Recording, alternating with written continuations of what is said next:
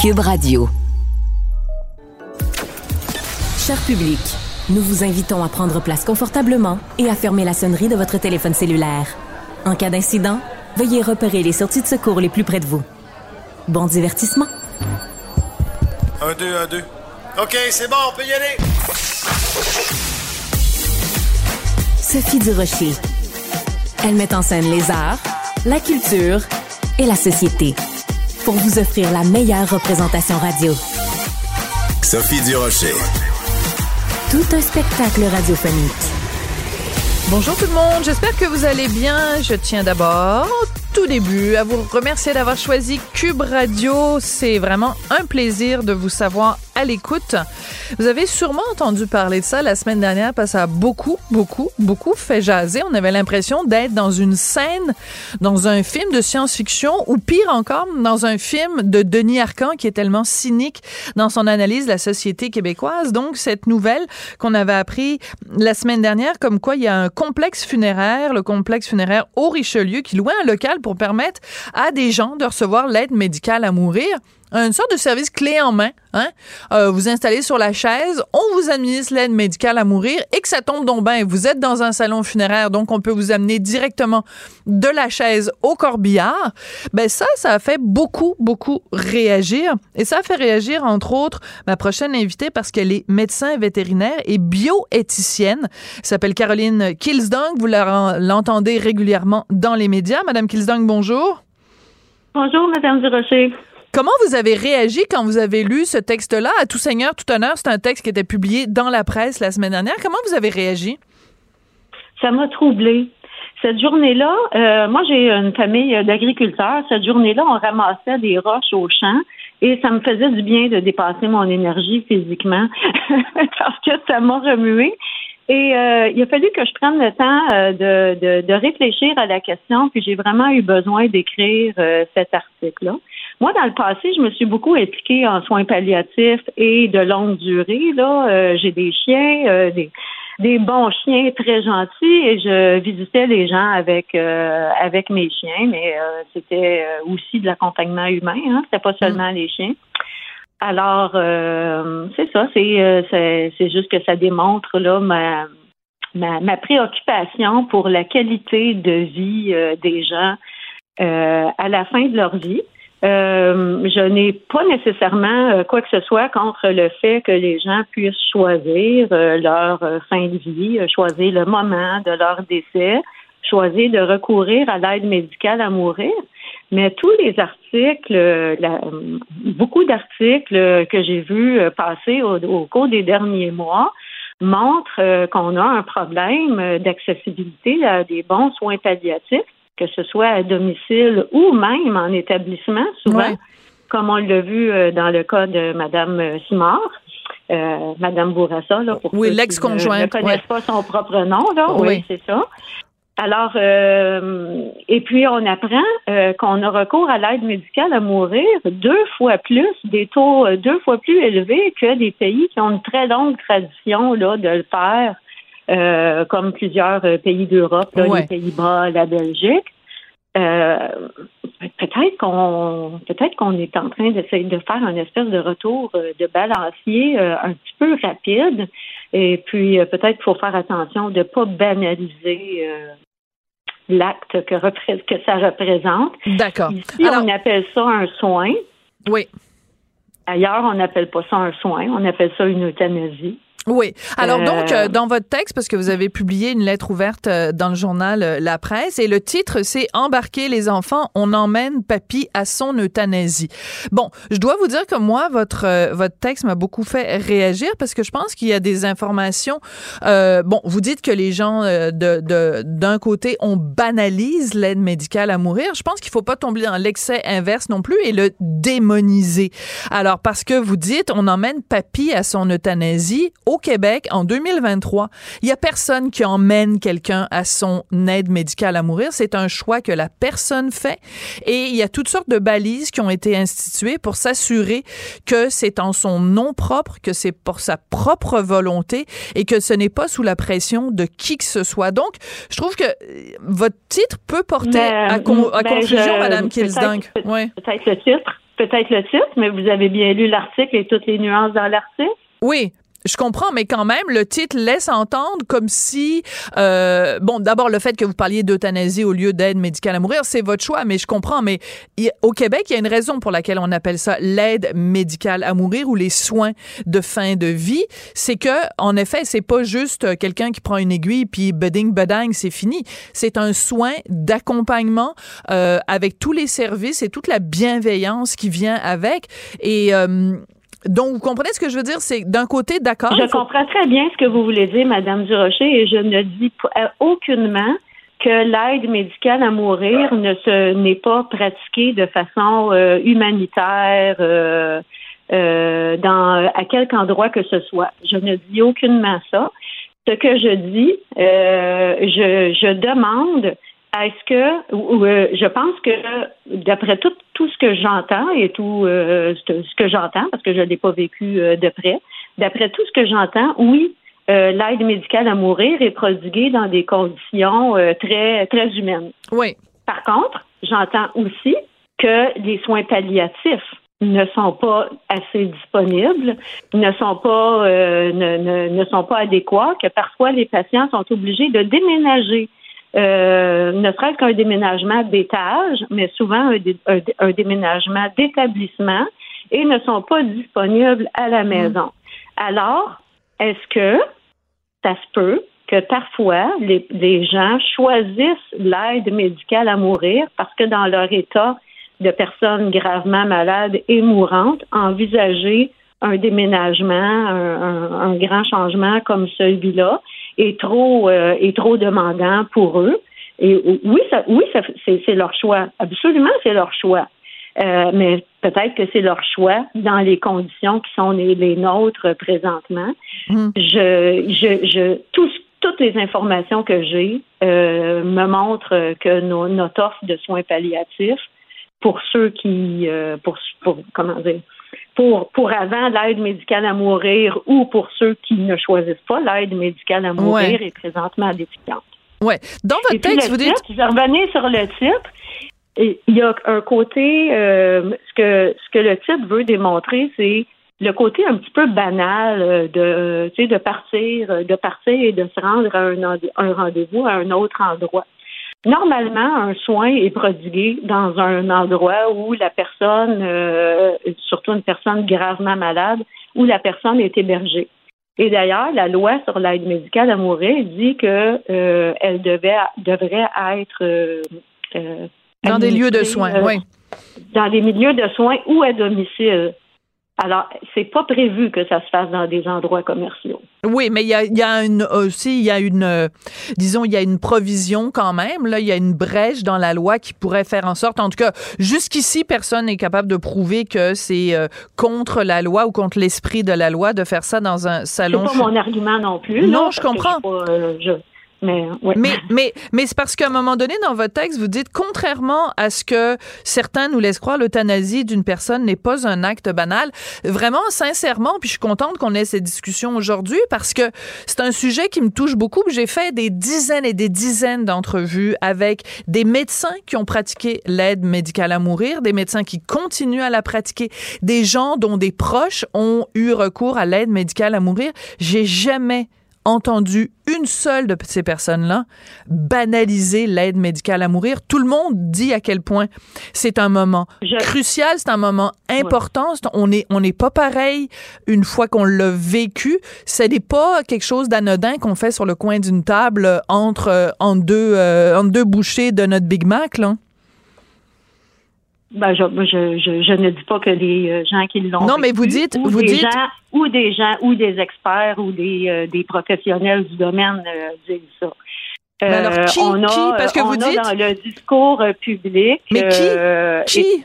C'est ça la question que je pose parce que dans votre texte, vous dites, contrairement à ce que certains nous laissent croire, l'euthanasie n'est pas un acte banal. Alors, je, je, vous pose simplement la question, qui en ce moment au, au Québec, dans le débat sur l'aide médicale à mourir ou dans les discussions, qui banalise ça en disant c'est un acte comme les autres, un soin comme les autres?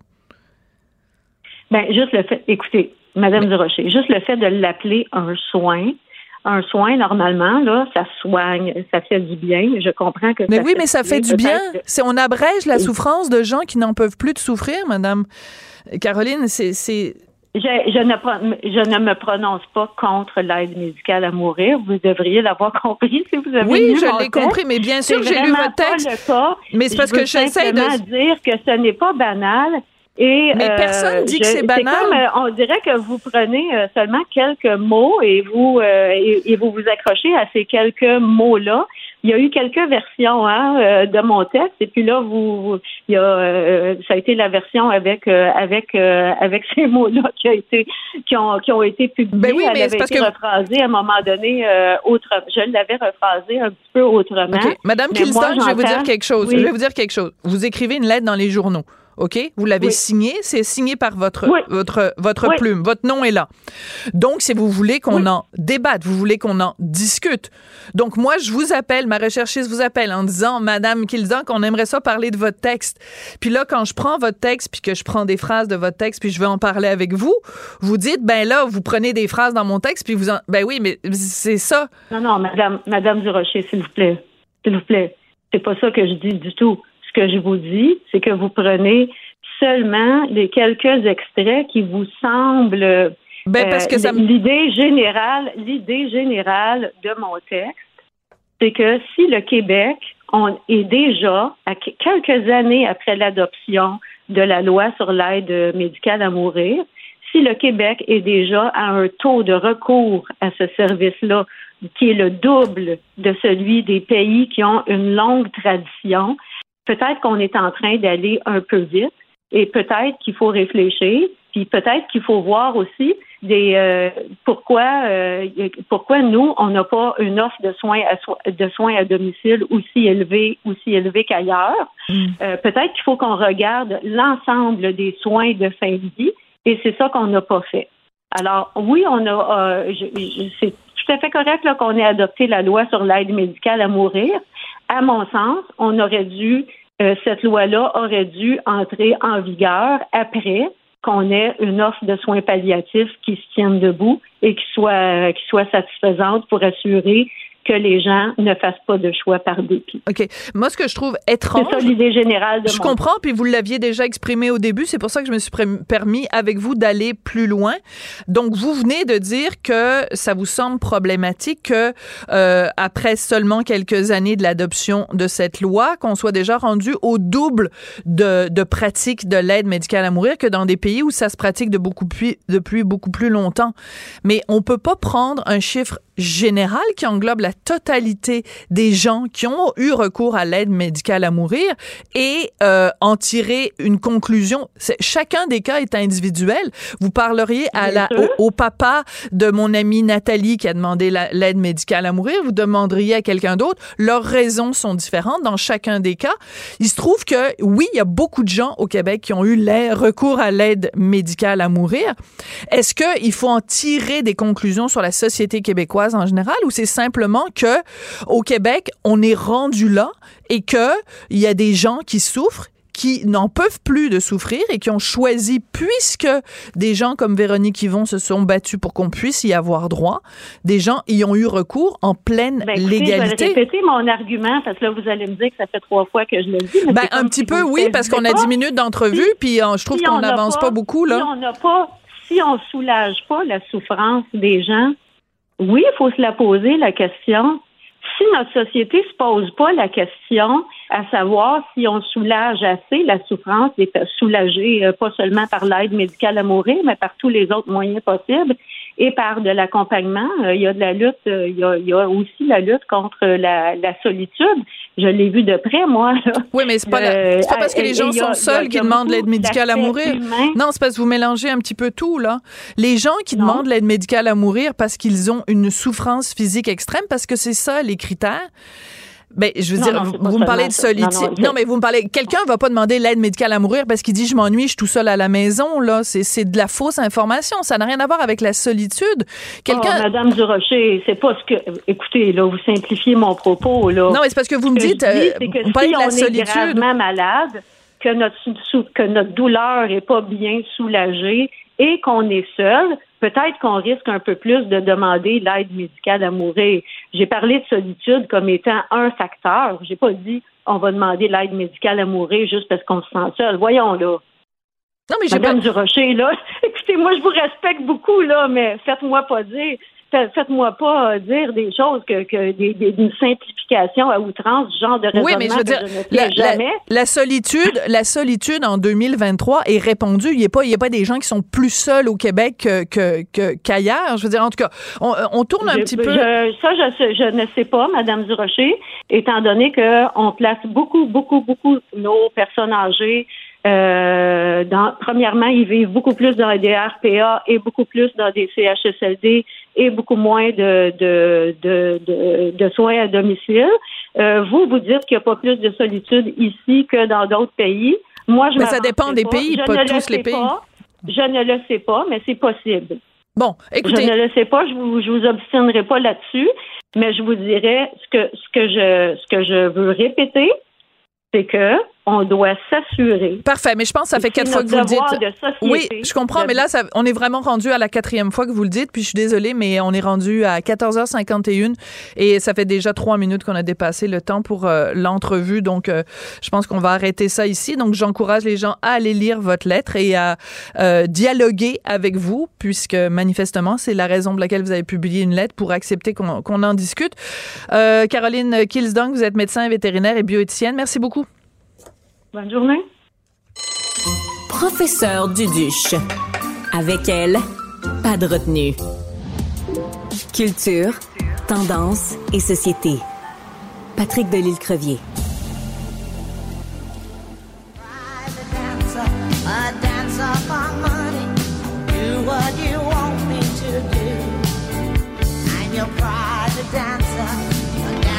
for money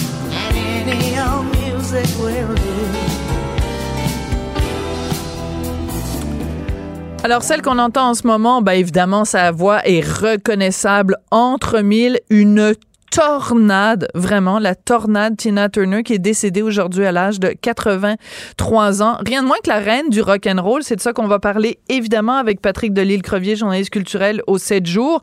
Il euh, y a des gens comme ça dans le domaine de la musique, euh, des gens parce qu'elle elle a joué aussi au cinéma. Donc euh, dans le domaine du show business, on a l'impression qu'ils sont immortels. Puis quand on apprend la nouvelle de leur mort, on est ébranlé, Patrick. Ah oui, je suis littéralement sur le Sophie. C'est euh, c'était une idole parmi les, les grandes idoles, Tina Turner. Et euh, vraiment, ça m'émeut parce que c'était une de nos plus grandes. Vraiment, j'ai eu la chance de la rencontrer à deux ah reprises. oui? Ah, raconte. Oui. Et euh, ouais, une fois, j'ai euh, eu la chance d'avoir une connexion avec Cindy Lauper dans la vie. Cindy Lauper faisait une première partie de Tina Turner et donc j'ai eu une connexion avec Tina Turner à ce moment-là. Et quelle grande dame, euh, simple, gentille, pas du tout star. Euh, ça a été une, c'était dans un hôtel à Montréal la première fois et quelle belle rencontre c'était. Et je me considère béni d'avoir d'avoir pu rencontrer à deux reprises cette grande, des grandes, des grandes Tina Turner. Et bon, on sait que Tina Turner était à la retraite depuis 2009. J'étais de la dernière tournée. J'ai Ah, dernier spectacle magnifique euh, au Centre Bell à Montréal. Et donc, euh, même en 2009, elle était en- déjà âgée quand même. Elle était sublime, avec des talons, euh, la, la, la Tina Turner sur une, une passerelle, un, un espèce de petit pont qui traversait le Centre Bell. Elle dansait, chantait là-dessus. C'est- Moi, c'est pour moi, c'est des stars comme on en, on n'en voit plus. C'est des carrières incroyables. Bon, on, on a vu des films, on a, on a vu What's Love Got to Do With It qui, qui racontait un peu son ascension, mais aussi ses années euh, plus noires avec Ike Turner, puis la violence et tout. Voilà. Et il y a eu un, il y a eu un excellent documentaire euh, il y a quelques années euh, qui s'appelle I Tina sur HBO. Je recommande ça à tout le monde si on veut connaître Tina Turner. On la voit dans sa maison en Suisse. Des belles entrevues, des beaux moments. Mais euh, quelle tristesse, quel grand, grand départ. Moi, j'ai grandi avec Tina Turner Ben- un enfant des années 80. Ben oui, ben tout à fait. Ben moi, je suis un tout petit peu plus vieille que toi, mais ça a aussi euh, marqué. Et euh, ben c'est ça, What's Love Got to Do With It, quand le film avait été fait, bien des gens ont appris en fait le passé de Tina Turner et ne le savaient pas parce que tu la regardes, t'as l'impression que c'est une, battante puis qu'il n'y a rien à son épreuve. Mais donc, elle a été euh, pendant longtemps donc dans une relation marquée par la violence conjugale auprès de Ike Turner. Et ce titre-là, What's Love Got to Do With It, résume tellement bien qu'est-ce que l'amour a à voir avec un mariage au, au, sein duquel il y a une telle violence. Ça, c'est la première chose. La deuxième chose dont on doit se rappeler quand on parle de Tina Turner, peut-être pour les plus jeunes qui le savent moins, mais euh, bon, tu mets Tina Turner sur une scène, premièrement, les jambes, quelle paire de jambes absolument hallucinante et une fille qui dansait, qui avait la danse dans le sang. Et euh, Mick Jagger a toujours dit que c'était Tina Turner qui lui avait vraiment appris ses meilleurs moves et tout ça. Puis tu sais, quand tu vois après Mick Jagger se déhancher, puis vraiment... euh, et donc, il racontait que c'était Tina Turner qui lui avait euh, appris ça. Et euh, ben, évidemment, quand on pense à Tina Turner, ben, on pense à Mad Max. Oui, excellent film euh, dans lequel elle, elle jouait d'ailleurs. euh, Un des rares films dans lequel elle a, elle a joué euh, en tant qu'actrice. Et donc, un film marquant. Et elle a aussi signé la trame une chanson pour James Bond. On se souvient de GoldenEye. Sophie. Mais oui.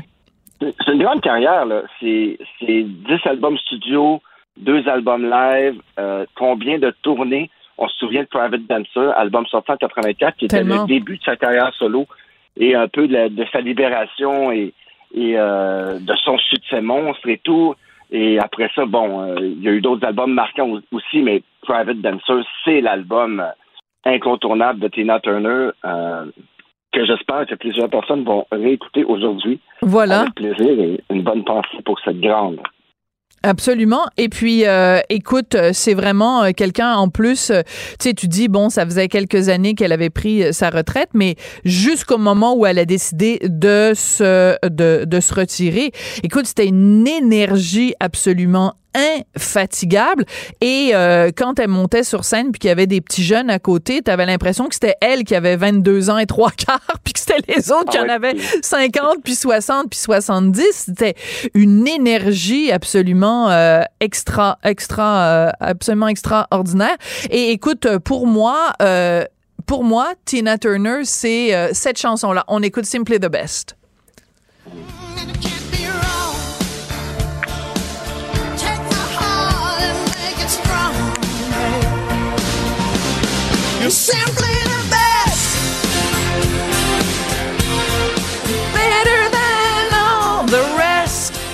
Alors, je te confie quelque chose, mon cher Patrick. Quand je suis déprimée, ça m'arrive rarement.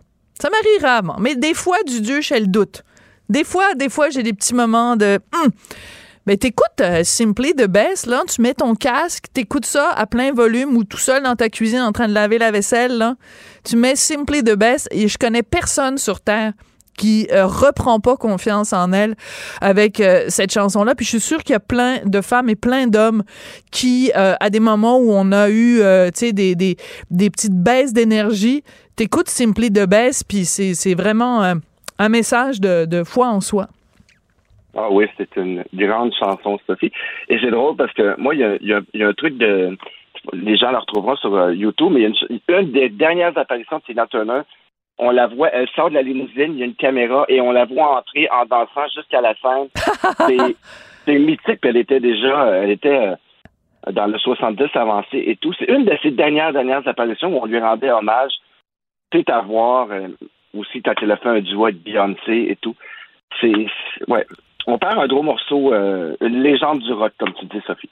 Ouais, absolument. Écoute, euh, What's Love Got to Do with It, vraiment tout ça, euh, c'est c'est que des que des hits, méchante euh, machine euh, à hits. Et puis euh, donc le vraiment le le- l'histoire de- du courage aussi d'une femme qui a quitté un, un foyer de violence conjugale. Puis écoute, c'est c'est un sujet dont on parle beaucoup quand même en 2023, la violence conjugale. Mais t'imagines à l'époque où c'était vraiment chut, faut pas en parler À personne. Ouais, exactement. Euh, qu'elle ait euh, qu'elle ait eu ce courage-là, ça vaut la peine d'être euh, d'être absolument souligné. Alors, ben écoute, merci beaucoup d'avoir rendu hommage comme ça à la volée à Tina Turner, la reine du rock and roll qui est décé- décédée aujourd'hui à 83 ans. Patrick, À demain, Sophie. je rappelle que tu es journaliste culturel au 7 jours. À bientôt. Bye bye.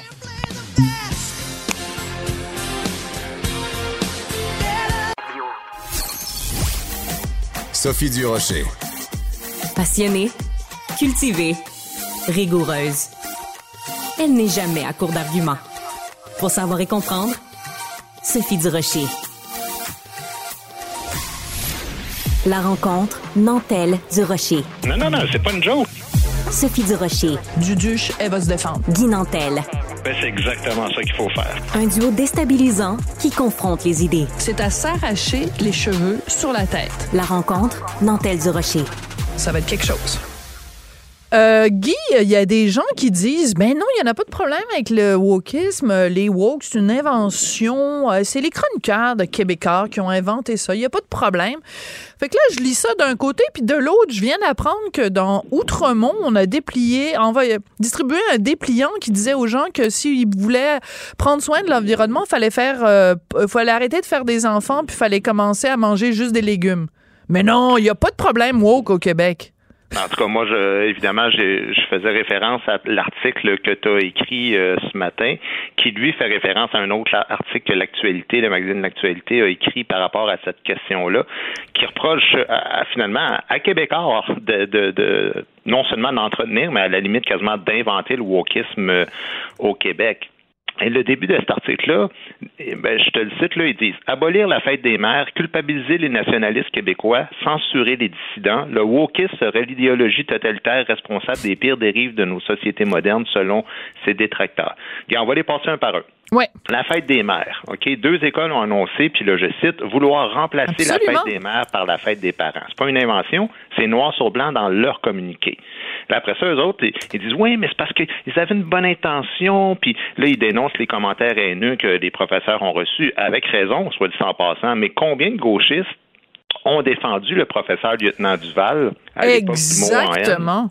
Très bonne pas. question. Il Ben avait non. pas. Parce que parce que c'est ça l'affaire. Tu sais, c'est- je veux dire, elle aussi, elle avait une bonne intention, là, puis elle s'est fait haïr jusqu'à son domicile parce qu'on a transmis ses coordonnées. Mais c'est ça le wokisme, c'est de c'est de pas défendre des principes, mais défendre des idéologies.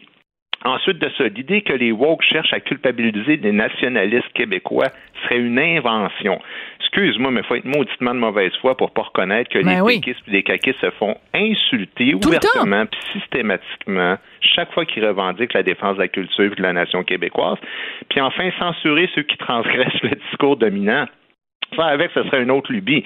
Euh, je m'excuse, mais là, là, on compte même plus le nombre d'artistes puis de conférenciers qui ont été annulés, puis d'autres qui subissent la censure puis la réécriture de leurs œuvres, puis des traumavertissements parce que c'est satanique. Euh, écoute, en passant, tu parles au gars qui avait 70 policiers anti-émeute à, la première de son autre show à la Place des Arts, puis que on a menacé d'agresser sa fille puis des trucs comme ça. Fait que non, non, écoute, ça se passe ça, tout ça là, ça se passerait dans la tête de 5-6 chroniqueurs qui Ben écrivent oui. pour Québécois. C'est hallucinant la mauvaise foi de cet article. Ah, cet article-là, ben, je, je tiens à dire, c'est un texte de la presse canadienne publié dans l'actualité. Donc, c'est de ça que je parlais dans, dans, ma, dans ma chronique. Écoute, euh, quand ils disent que euh, le fait que euh, on, on censure les dissidents, que ce serait supposément une invention des des euh, des, des chroniqueurs de, de, de Québécois, euh, ben écoute, je m'excuse, Mathieu Bock côté là, quand François Legault, euh, on lui a demandé une liste de livres de recommandations. Euh, l'association des libraires lui avait demandé ça, puis euh, parce qu'il avait mis dans sa liste de livres à lire un livre de Mathieu Bock-Côté, ça, ça, ça- la liste avait été euh, retirée, puis il y avait des gens de, de l'association des libraires, puis des auteurs qui étaient là, ben c'était cœurant, puis Mathieu Bock-Côté, c'est c'est Satan, puis c'est Belzébuth. Puis là, après ça, ils viennent nous dire, ces mêmes personnes-là viennent nous dire tout ça, c'est une invention, il n'y en a pas de problème au Québec. Ben voyons donc, voulez-vous rire de nous? Qu'est-ce C'est que c'est les mêmes qui défendent la liberté euh, de, de, de Barbada, par exemple, parce que la droite essaie de, de censurer ces démonstrations, euh, ces, ces spectacles publics. Puis quand ça arrive de l'autre côté, puis qu'on censure justement des conférences de Mathieu Bock-Côté ou des ou d'autres personnes, ben là, à ce moment-là, c'est, c'est, c'est quelque chose qui semble inventé. Le comme la mauvaise foi, là, c'est le passage dans l'article où ils disent Le flou entourant la définition du terme woke s'explique par le fait qu'il s'agit avant tout d'une insulte qui sert Voilà. à s'attaquer au mouvement progressiste. Donc, par définition, ça veut dire que ceux qui critiquent le wokisme sont contre le progrès puis contre la défense des minorités. Non, non, Ben non. Oh, Excuse-moi, là, on est contre vos méthodes débiles d'arriver à vos fins. C'est pas la même affaire. Puis il ose parler du fait que qu'on dénature le sens des mots pour disqualifier les woke, mais désolé, mais qui dénature depuis dix ans le sens des mots? Raciste, sexiste, toxicité, extrême droite, réactionnaire, misogyne, agression, islamophobe, fasciste, puis je pourrais t'en nommer pendant dix minutes de même. C'est la gauche radicale qui se fait un devoir de changer le sens des mots pour gagner son point, peu importe les dommages collatéraux que ça va avoir. Alors moi, ce que je trouve euh, puant dans cet article-là de, de, la presse canadienne publié par l'actualité, c'est que le journaliste, si on peut appeler ça comme ça, donc euh, je vais donner quand même euh, son nom, Thomas Laberge. Alors il dit, il parle à des grands spécialistes, donc euh, Dupuy-Derry et des profs du, Cégep du Vieux puis des gens de l'UCAM, et il dit que euh, bon, les cinq chroniqueurs qui ont le plus écrit au sujet des woke, c'est Richard Martineau, Denise Bombardier, Mathieu Bocoté, Joseph Facal et Sophie Durocher. Euh, premièrement, ils oublient Mario parce que quand même Mario a écrit aussi régulièrement là-dessus. Toujours est-il que ben notre euh, notre euh, notre adresse courriel est en dessous. Tu sais, moi j'ai écrit une chronique dans le journal, mon adresse sophie.durocher at québécoismedia.com. Elle est là. J'ai pas eu de nouvelles du gars. Il m'a-tu appelé pour me demander ce que j'en pensais? Non, ben, il fallait parler à Dupuis-Derry, par contre, puis, hey, il y a un- quelqu'un au cégep du Vieux qui est capable d'analyser les textes de Durocher. Mais parler à Durocher, ben, voyons donc. Pourquoi faire? Mais Pourquoi c'est la- normal qu'ils vous parlent pas parce que vous êtes expulsés de la sphère Ben, publique c'est dans, sûr. dans- dans leur conception. Tu sais ce qu'on C'est vit? sûr. On vit un retour en arrière de 70 ans, Sophie. Au début des années 50, là, en France, il y avait deux grands amis qui ont arrêté de se parler. Hein, c'est Albert Camus puis Jean-Paul Sartre. Puis Sartre était radicalement à gauche. Il faisait la promotion des régimes communistes. Absolument. Très bien Puis résumé. Camus, Oui. Camus est un gars de gauche, mais centre-gauche, hein, sais, est un peu plus raisonnable. Puis Lui a eu le malheur de soulever des doutes sur le communisme quand il a fait remarquer à Sartre, il a dit, écoute, c'est parce que ceux qui se proclament progressistes puis pour l'égalité entre les hommes, ils ont quand même tendance à exécuter leurs citoyens en Chine puis en Russie puis les envoyer dans les camps de concentration. Puis Camus, là, ben, ce qu'il a fait, c'est c'est pas compliqué. Il a, il a dit, c'est bien beau l'idéologie, mais tu sais, à un moment donné, il faut que les comportements soient cohérents avec les idées. Mm. Et pour faire une histoire courte, ben Sartre a non seulement arrêté de parler à Camus, mais il s'est arrangé pour le faire barrer partout dans le cercle des intellectuels puis des médias, qui eux autres, évidemment, Oui. sont toujours très à gauche. Fait que Camus, là, il est mort boycotté. Alors, il n'était pas question de, de, de, parler à Camus. Les- toute, toute la sphère euh, médiatique là, l'a boycotté jusqu'à sa mort, quasiment. tu sais. Mais c'est ça le wokisme, c'est faire semblant qu'on cherche à défendre des valeurs humanistes mais dans les faits, ce qu'on cherche, c'est avoir raison, même quand on a tort. Tu sais, il y a trois pseudo-humoristes hier, là. Il y a quelqu'un qui m'a envoyé une, capsule vidéo. C'est hallucinant. Tu sais, ils cherchent à, à me disqualifier, là. C'est des gars moyens connus au Québec, là. Puis ils sont pas d'accord avec mes propos. Mais pour me nuire, c'est ce qu'ils disent. Ils disent que je suis ami avec Richard et toi, les deux personnes au Québec, que tout le monde qui les croise la rue se retienne de pas leur cracher dans la face. Il dit C'est la même méthode que Camus. Hein? Attends-toi pas à ce qu'ils t'appellent puis qu'ils cherchent à jaser avec toi. Là. Oui, mais c'est la presse canadienne. Là, normalement, ils sont censés, quand on quand ils couvrent un sujet, euh, avoir des gens des deux côtés. Là, c'est juste, c'est une charge à fond de train. Tout son supposé reportage. Et en plus, ça se termine avec une citation d'une euh, d'une prof, évidemment, à l'université. Là, c'est toujours ces gens-là qui sont des grands spécialistes, là, qui mettent jamais le pied sur le terrain, mais qui, dans leur tour d'ivoire, pérorent sur euh, ce qui se passe dans la société. Euh, et, et elle finit, l'article se finit là-dessus par cette madame qui dit les woke veulent juste plus de justice sociale. Qui est contre cela? Ben là, évidemment, les woke sont pour la tarte aux pommes. Fait que toi, si tu critiques les, les woke, ben t'es contre la tarte aux pommes. Mais Voir non, des ça, idées que t'es contre on la tarte aux pommes. sociale. On n'a juste pas la même définition, ni de la justice sociale, puis ni de la manière Ben voilà. d'accéder à la justice Mais sociale. non, mais c'est parce que si tu critiques les woke au Québec, là, t'es, t'es, con- t'es contre les droits des homosexuels, t'es contre l'égalité homme-femme, t'es contre, t'es, t'es raciste. Parce que OK, t'es- mais ils font quoi des femmes qui critiquent aussi un type de féministe puis des homosexuels non, non, t'as pas le droit. T'as pas le droit. Le- T'as pas le droit de critiquer, Guy. Tu comprends pas. Le- les woke sont parfaits, sont extraordinaires, sont géniaux. La gauche est fabuleuse. C'est quand ils chient, ça sent la rose. On a le droit de rien dire sur eux. Si on dit le début du commencement d'une critique, on est raciste, on est homophobe, on est transphobe, on est, on est, on est phobe, phobe, phobe, phobe, phobe de tout. Mais comme je te disais, moi, j'ai fait euh, cinq capsules quand j'ai lancé le livre Oui. en pensant là, sur différents sujets. Et je te dis, là, c'est des dizaines de personnes, de personnalités publiques là, qui parlent sans arrêt, mais qui ont refusé qu'on se rencontre puis qui ont refusé de débattre. Et c'est ça que je trouve étonnant. C'est que non seulement eux autres ne t'invitent pas, mais quand toi, toi, tu te montres ouvert, tu dis ben parfait, on va on va débattre ensemble de c'est- quoi nos divergences, puis où est-ce qu'on peut se rejoindre. Mais c'est un refus catégorique. Mais tu sais, je veux dire, moi là, je je suis connu, puis il y a des dizaines de personnes sur la rue là qui me disent écoute, moi je peux pas parler, mais continue le combat s'il te plaît. parce que Exactement. moi je parle, je vais avoir des problèmes avec ma job et tout ça, puis j'enseigne, puis des, des trucs comme ça, tu sais. Alors non, c'est pas québécois, c'est pas une illusion.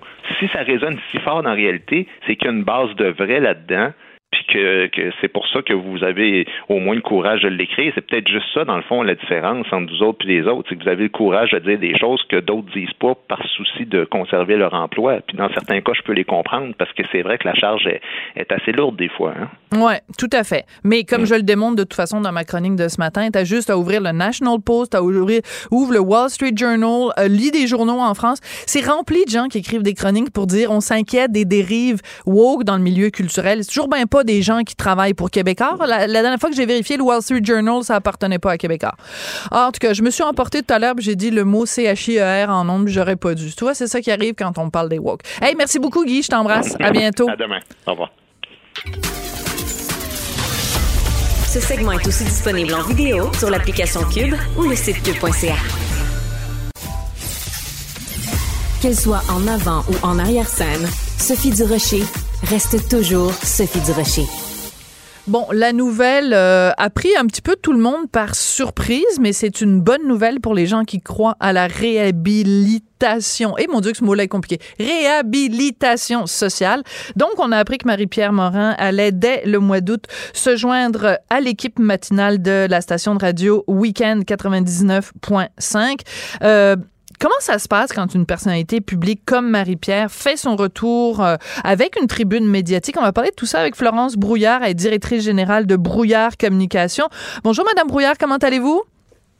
Ça va très bien, merci vous? Moi, ça va très bien. Euh, pas aussi bien que Marie-Pierre Morin, parce que j'imagine qu'elle doit frétiller de joie quand même quand on a perdu comme ça euh, tous ses contrats et que petit à petit, on fait son retour dans la vie publique. Ça doit être un moment quand même euh, rassurant. Comment vous avez réagi, vous, première réaction, là, à chaud, quand on vous a dit, bon, Marie-Pierre Morin, elle va avoir un micro euh, à Montréal, dans une station de radio. Ça a été quoi votre première réaction? Pas de surprise, euh, vraiment. Moi, je m'attendais à ce que ça s'en vienne. Oui, oui, là, avec, tu sais, il y a eu beaucoup d'étapes dans sa réhabilitation, euh, beaucoup d'étapes assez médiatisées. Elle a quand même fait les choses parfois un peu trop vite, mais en ordre. Puis avec l'entrevue avec France Castel, tu sais, qui- que, tout le monde a vu il y a quelques semaines, moi, je sentais qu'il se, il se tramait quelque chose. L'idée, c'était maintenant de savoir si ça allait être quoi le prochain step, c'était qui qui allait lui offrir le prochain contrat. Euh, puis voilà. Donc, ça m'a pas surpris. À la radio, pourquoi pas? On la voit avec euh, Grain d'espoir dans le podcast. Elle est Oui. très bonne. Puis c'est probablement aussi une bonne chose à mon sens. Euh, Tu sais, je réfléchis pendant que je parle, puis je me dis, ben elle, elle, elle va être moins, euh, son image va être moins mise de l'avant, je veux pas. C'est sa voix, c'est les la profondeur. Donc tout ça fait 100% du sens. Puis évidemment, ben c'est un très gros coup pour week-end. Donc euh, eux là, ils doivent, euh, ils doivent être bien contents de leur shot en ce moment. Oui. Alors, j'ai très intéressant ce que vous avez dit. Vous avez dit des fois, elle a fait, elle a passé les étapes vite, mais l'important c'est qu'elle les ait faites en ordre. Alors, vous, évidemment, comme euh, comme directrice dans une, une agence de communication, bien sûr, quand vous conseillez vos clients, vous les conseillez sur un ordre, une marche à suivre. C'est quoi cet ordre-là? Ben, il n'y en a pas une définie et définitive. Tous les cas sont différents. Euh, les niveaux de sensibilité également sont toujours différents. Euh, donc, ça dépend. Quand il y a des, dans certains cas, quand on parle de crise, il y a parfois des victimes présumées. Euh, parfois, il y, a, il y a des processus judiciaires aussi. Dans le cas de Marie-Pierre Morin, c'était pas le cas. Elle, c'était vraiment, elle était sur le banc des accusés dans le monde du showbiz et particulièrement sur les réseaux sociaux. Puis oui, évidemment, les entreprises qui lui faisaient confiance pour de la publicité, ben, ont été obligées de, se retirer, même si potentiellement il y avait encore des bonnes relations avec elle parce que d'un point de vue de l'image, la mauvaise image de Marie-Pierre pouvait entacher la leur.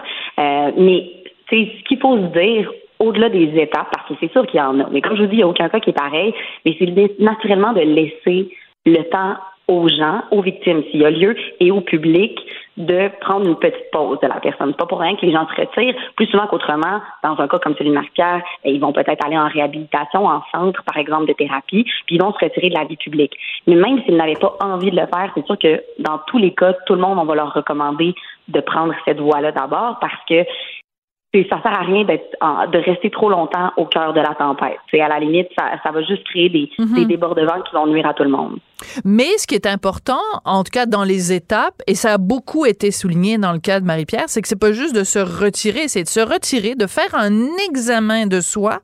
Et une fois qu'on a identifié les différents bobos ou les différents problèmes, c'est de travailler sur ces problèmes-là. Donc que ce soit en thérapie, que ce soit euh, euh, euh, en thérapie avec d'autres, en thérapie tout seul, ou par soi-même faire du travail sur soi. L'important, c'est qu'on puisse euh, montrer carte blanche en disant, euh, patte blanche, en disant, ben regardez, moi, je suis un meilleur humain aujourd'hui que je ne l'étais à l'époque.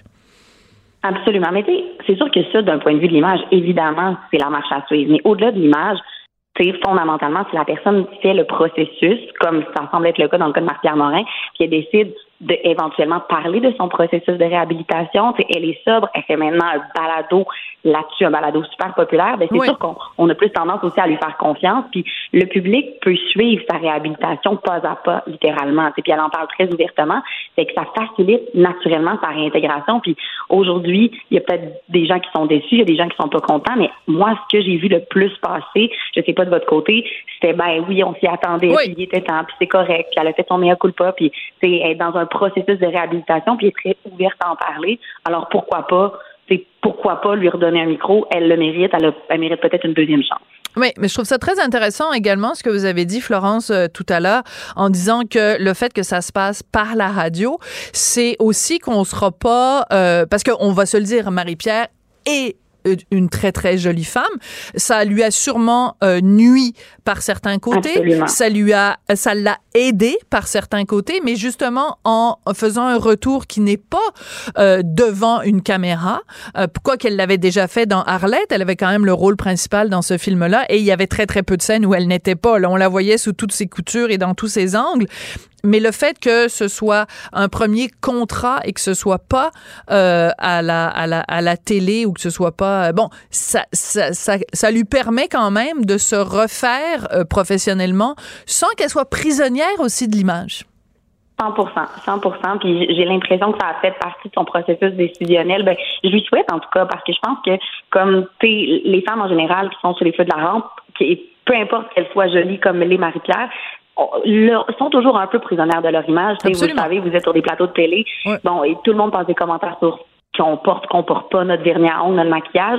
Euh, puis Marie-Pierre, ben, dans son cas, c'était évidemment exacerbé. Donc là, le fait que ça va être ses propos, ses réflexions qui vont être mis de l'avant, ben, je pense que ça doit être aussi très réconfortant, probablement aussi pour elle. Elle doit se sentir légitimée naturellement dans le processus parce que c'est pour son contenu et non pas son contenant, c'est cliché, mais, mais c'est ça. Donc, tu sais, somme toute, moi, je suis pas surprise de, l'annonce d'aujourd'hui, puis je lui souhaite naturellement la meilleure des chances.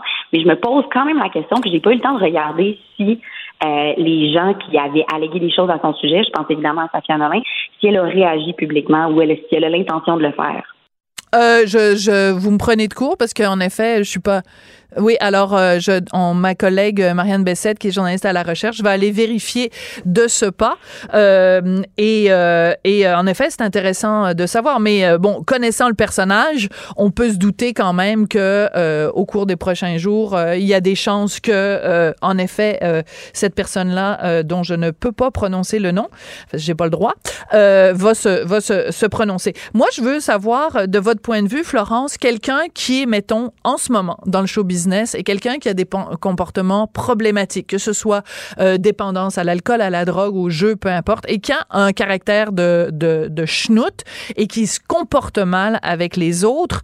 Est-ce que vous pensez que euh, le, le fait qu'elle soit tombée si bas et qu'après se relève, euh, que ça peut être en effet un message pour les gens de dire, ben regarde, avant que ça t'arrive, avant que tu perdes tous tes contrats, va-t'en donc en thérapie. Tout à fait. Tout à fait. Tout à fait. À mon sens, de, de ma compréhension de, de, de cette situation-là, cependant, et pour en côtoyer, peu, veux pas, parce que Oui. ça fait aussi partie de notre métier, bon, de, de côtoyer des gens qui vont faire des actions répréhensibles. Euh, j'ai l'impression que on, ils- quand ils sont dans cette situation-là, ils mettent pas le chapeau puis ils veulent pas voir qu'ils pourraient leur faire. Euh, je souhaite que ce soit ça, par exemple, que ça génère. Mais j'ai l'impression que, de façon générale, au-delà de la vague du mouvement MeToo, mais de tout tout ce qui s'est fait dans les dernières années, euh, quand les gens qui avaient du pouvoir ou de l'autorité euh, ou que, qui étaient sous la lumière abusaient d'une certaine façon de ce pouvoir-là, euh, la majorité ont été remis à leur place ou ne tarderont pas à l'être ou se sont un peu rangés dans les rangs. Euh, ça a fait comme un genre de ménage naturel. C'est vrai, c'est bien dit. On va se quitter là-dessus, mais c'est très, très bien dit, euh, Florence Brouillard. Vous êtes directrice générale de Brouillard Communication. Ça a été très éclairant de vous parler. Merci beaucoup. Je voudrais remercier également Jessica. euh, Jessica, ben oui, Giroux à la réalisation de la mise en onde, Marianne Bessette à la recherche. Merci beaucoup. Et on me confirme, Marianne me confirme que pour l'instant, Facebook, Instagram, euh, Twitter, euh, Snapchat, euh, Wing Wing, Bang Bang, Boom Boom, il n'y a pas eu de réaction de la part de la principale victime de Marie-Pierre Morin. À très bientôt. Cube Radio.